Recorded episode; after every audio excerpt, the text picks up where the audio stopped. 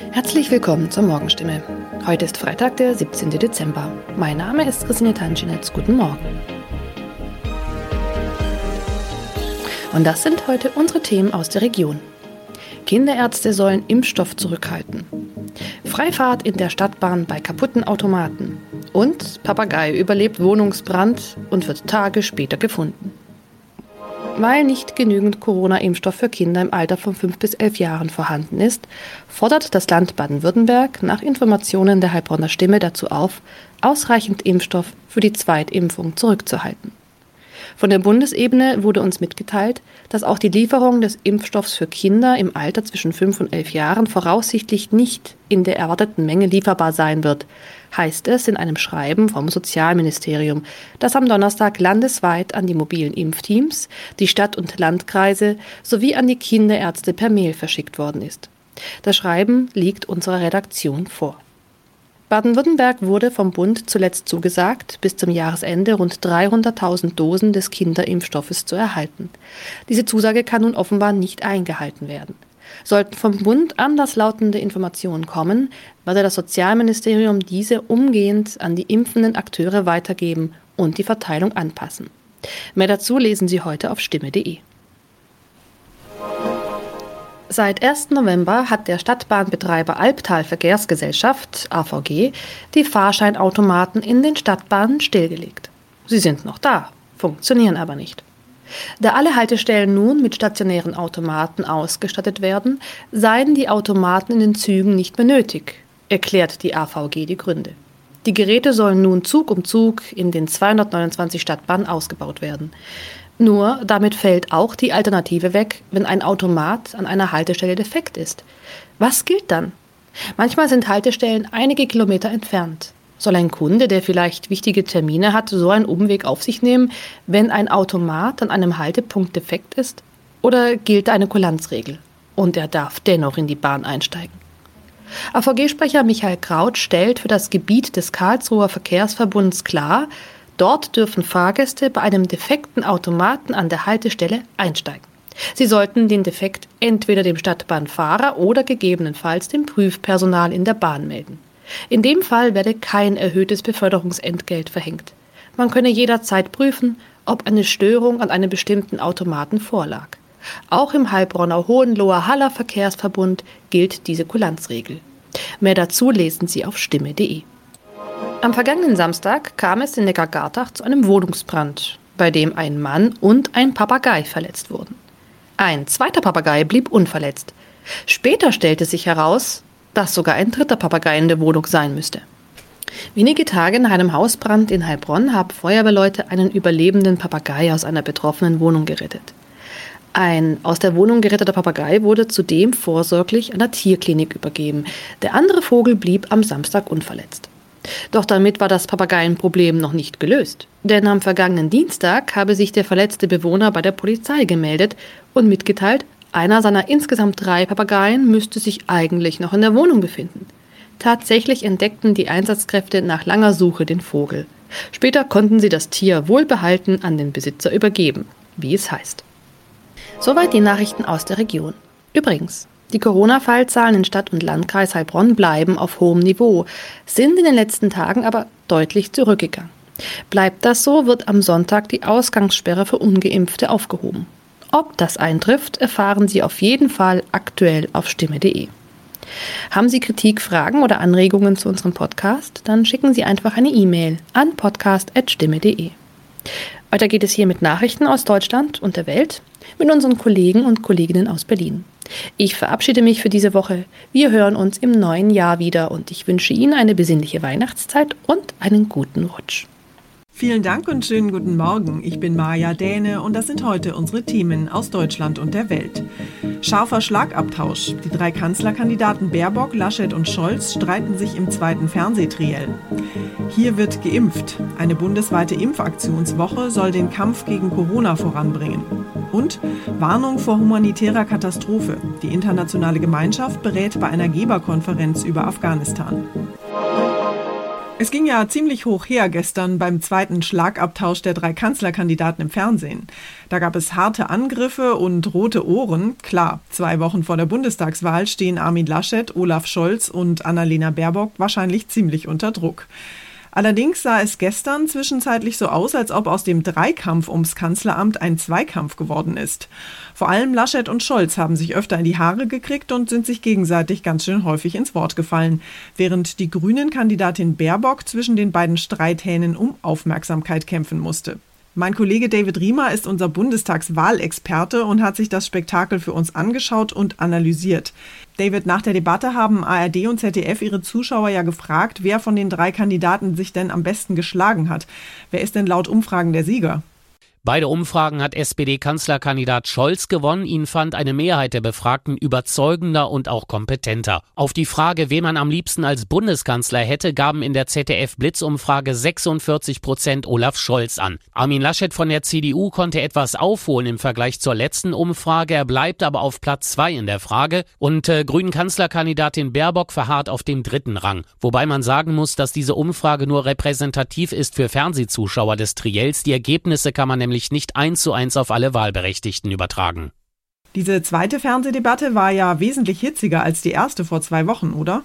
Ja, absolut. Diesmal wurde wesentlich mehr gezofft. CDU-Kanzlerkandidat Laschet hat es diesmal besonders auf seinen SPD-Kontrahenten Scholz abgesehen, vor allem wegen der Razzia vor ein paar Tagen im Finanzministerium, das von Scholz geführt wird. Er trage als Finanzminister die Verantwortung für die Verfehlungen der Geldwäscheaufsicht, hat ihm Laschet vorgeworfen und dann kam das hier vom CDU-Mann. Wenn mein Finanzminister so arbeiten würde wie Sie, hätten wir ein ernstes Problem. Scholz ist trotz des Angriffs relativ ruhig und auch gefasst geblieben. Zoff zwischen Laschet und Scholz gab es aber auch bei anderen Themen.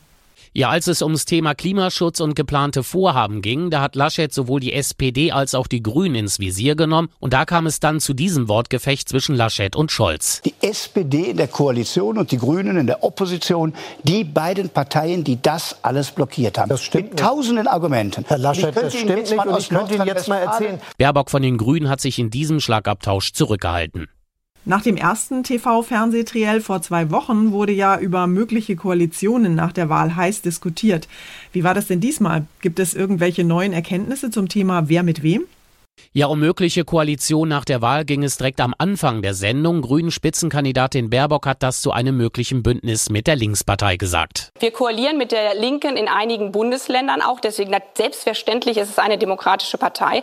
Aber wir haben in der Außenpolitik, wir haben auch mit Blick auf die Innenpolitik, innere Sicherheit, Verfassungsschutz große Differenzen auch mit der Linken. Olaf Scholz macht eine Zusammenarbeit mit der Linkspartei hiervon abhängig. Wer in Deutschland regieren will, muss klare Positionen haben. Er muss sich bekennen zur transatlantischen Zusammenarbeit. Er muss klar sagen, dass die NATO für unsere Sicherheit unverzichtbar ist und dass wir unsere Verpflichtungen im Bündnis erfüllen müssen. Er muss sich klar zu einer starken, souveränen Europäischen Union bekennen. Eine Zusammenarbeit mit der AfD haben übrigens alle drei grundsätzlich ausgeschlossen.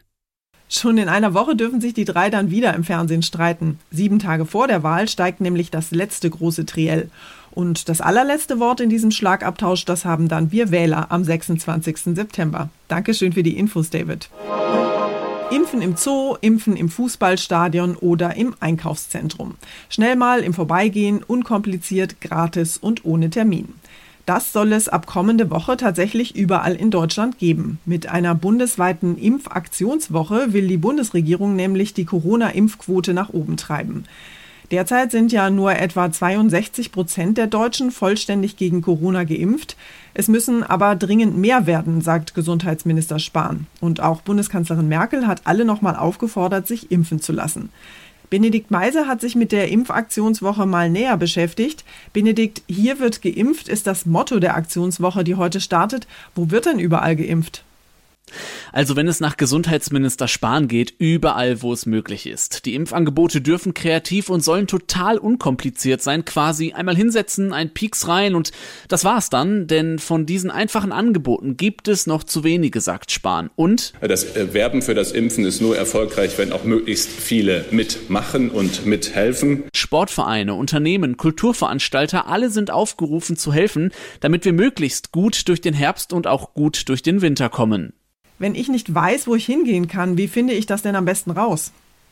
Ja, da gibt es eine Internetseite vom Bundesgesundheitsministerium www.hierwirdgeimpft.de. Da können wir ja mal kurz draufgehen. So, dann haben wir hier die Seite, da öffnen sich dann ein paar Fakten zum Impfen und auch über das Virus. Ja, und dann, wenn ich ein bisschen weiter runter scrolle, dann gibt es hier eine große Deutschlandkarte. Da kann ich dann auf mein Bundesland klicken. So, das mache ich jetzt mal. So, und dann werde ich weitergeleitet. Dann öffnet sich wieder eine Seite, wo ich genau nachgucken kann, wann und wo in meiner Nähe eine Impfaktion stattfindet und auch welcher Impfstoff da verwendet wird. Ja, und dann muss ich mich nur noch auf den Weg machen. Infos zum Start der Corona-Impfaktionswoche heute waren das. Dankeschön, Benedikt. Und wir schauen noch kurz nach Afghanistan. Schritt für Schritt verkünden die neuen Machthaber in Kabul ja jetzt die neuen Regeln für ihr islamisches Emirat. Gleichzeitig hungern dort Millionen Menschen und sind dringend auf internationale Hilfe angewiesen. Ihre humanitäre Hilfe will die Staatengemeinschaft ab sofort allerdings an Bedingungen knüpfen. Heute findet in Genf eine Geberkonferenz statt. Ziel des Treffens unter dem Dach der Vereinten Nationen ist es, den Hunger in Afghanistan zu bekämpfen und das öffentliche Leben vor dem Zusammenbruch zu bewahren. UN-Hilfsorganisationen haben einen Finanzbedarf von mehr als 600 Millionen Dollar bis Dezember angemeldet. Nach Angaben der Welthungerhilfe haben 13 Millionen Menschen in Afghanistan nicht genug zu essen. Hunderttausende wurden aus ihren Städten und Dörfern vertrieben. Viele Länder sind zwar bereit, humanitäre Hilfe für die Bevölkerung zu leisten, aber sie wollen die Hilfe an Bedingungen knüpfen. Die Frage ist, ob die Taliban darauf eingehen. Schritt für Schritt verkünden sie neue Regeln, zum Beispiel, dass Frauen und Männer nun getrennt studieren müssen und das UN-Menschenrechtsbüro verzeichnet eine Zunahme der Gewalt gegen Demonstranten. Manja Borchert, Nachrichtenredaktion. Unser Tipp des Tages heute für alle Schokoladenfans, Naschkatzen und Schokoholiker. Es soll ja tatsächlich Menschen geben, denen Schokolade so gar nicht schmeckt und die lieber in ein Salamibrot beißen, als genüsslich eine Praline oder ein Stück Schokolade im Mund schmelzen zu lassen. Also ich gehöre ganz klar zu den Schokoladenfans und werde den heutigen Internationalen Tag der Schokolade gebührend feiern. Zumal Schokolade ja glücklich machen soll und manche behaupten sogar, Schokolade ist gut fürs Herz. Ronny Thorau aus unserer Serviceredaktion hat da mal einen Schoko-Faktencheck durchgeführt. Ronny, zu welchen Erkenntnissen bist du denn gekommen? Stimmt es zum Beispiel, dass Schokolade wirklich glücklich macht? Ja, also gefühlt im Moment des Abbeißens oder auf der Zunge schmelzen lassens wird das wohl fast jeder bestätigen. Es gab mal Zeiten sogar und Regionen, wo Schokolade als Rauschmittel galt, als heiliges Geschenk der Götter, als Medizin auch oder sogar Zahlungsmittel, so wie Gold und Geld sozusagen. Die Wissenschaft sagt, dass die biochemisch glücklich machenden Stoffe in Schokolade zwar da sind, aber in viel zu niedriger Konzentration. Allerdings verbinden wir Schokolade oft auch mit schönen Erinnerungen an die Kindheit, an Ostern, an Weihnachten. und dazu der Effekt von Zucker und Fett aufs Belohnungszentrum im Gehirn. Also da kommt schon einiges an Glückseffekt zusammen. Sag ich doch. Du hast ja schon erwähnt, dass Schokolade teilweise sogar als Medizin eingesetzt wurde. Und manche behaupten, Schokolade ist gut fürs Herz. Ist da wirklich was dran? Zumindest ein bisschen was. Es gibt im Kakao Stoffe, die die Herz-Blutgefäße durchlässig halten. Der Effekt ist also in Schokolade mit hohem Kakaoanteil höher, allerdings insgesamt doch sehr gering. Und auf der anderen Seite gibt es ja den negativen Effekt von viel Zucker und Fett, letztlich auch aufs Herz-Kreislauf-System. Das heißt, die herzfreundlichen Effekte werden wohl in der Regel von den negativen Effekten ja buchstäblich wieder aufgegessen. Und zum Schluss geht es hier bei uns heute um deutsches Kulturgut und Lieblingsgedichte. Können Sie schnell mal ein Gedicht aufsagen? Also irgendwas Kurzes, was sich vielleicht sogar noch reimt? Der Mond ist aufgegangen, die goldenen Sternlein prangen und so weiter? Gar nicht so einfach. Das hat auch der AfD-Vorsitzende Tino Kruppalla gerade gemerkt. Der wünscht sich nämlich, dass in den Schulen hierzulande mehr deutsches Kulturgut vermittelt wird. Allerdings ist ihm auf die Frage eines ZDF-Kinderreporters nach seinem deutschen Lieblingsgedicht leider so gar nichts eingefallen. Bisschen Heinrich Heine wäre vielleicht ganz passend gewesen. Denke ich an Deutschland in der Nacht, dann bin ich um den Schlaf gebracht oder so. Thomas Bremser in den sozialen Medien wurde ja heftig gelästert über den Mann, der kein Gedicht kann. Ja, wie das natürlich so üblich ist, ne, bei Twitter und Co. viel Hohn und Spott für den AfD-Chef, der erst fordert, an den Schulen müssten mehr deutsche Gedichte gelernt werden und dann bei der Nachfrage in Schwimmen kommt. Was ist denn Ihr Lieblingsgedicht eigentlich? Mein Lieblingsgedicht ist ähm, da muss ich jetzt, müsste ich jetzt mal überlegen, fällt mir jetzt gar keins ein. Auf die Frage nach seinem Lieblingsdichter antwortet er dann Heinrich Heine. Ein Gedicht von ihm fällt ihm aber scheinbar nicht ein. Das war's von mir für heute. Ich bin Maja Däne und wünsche Ihnen einen guten Start in die Woche. Tschüss und bis morgen.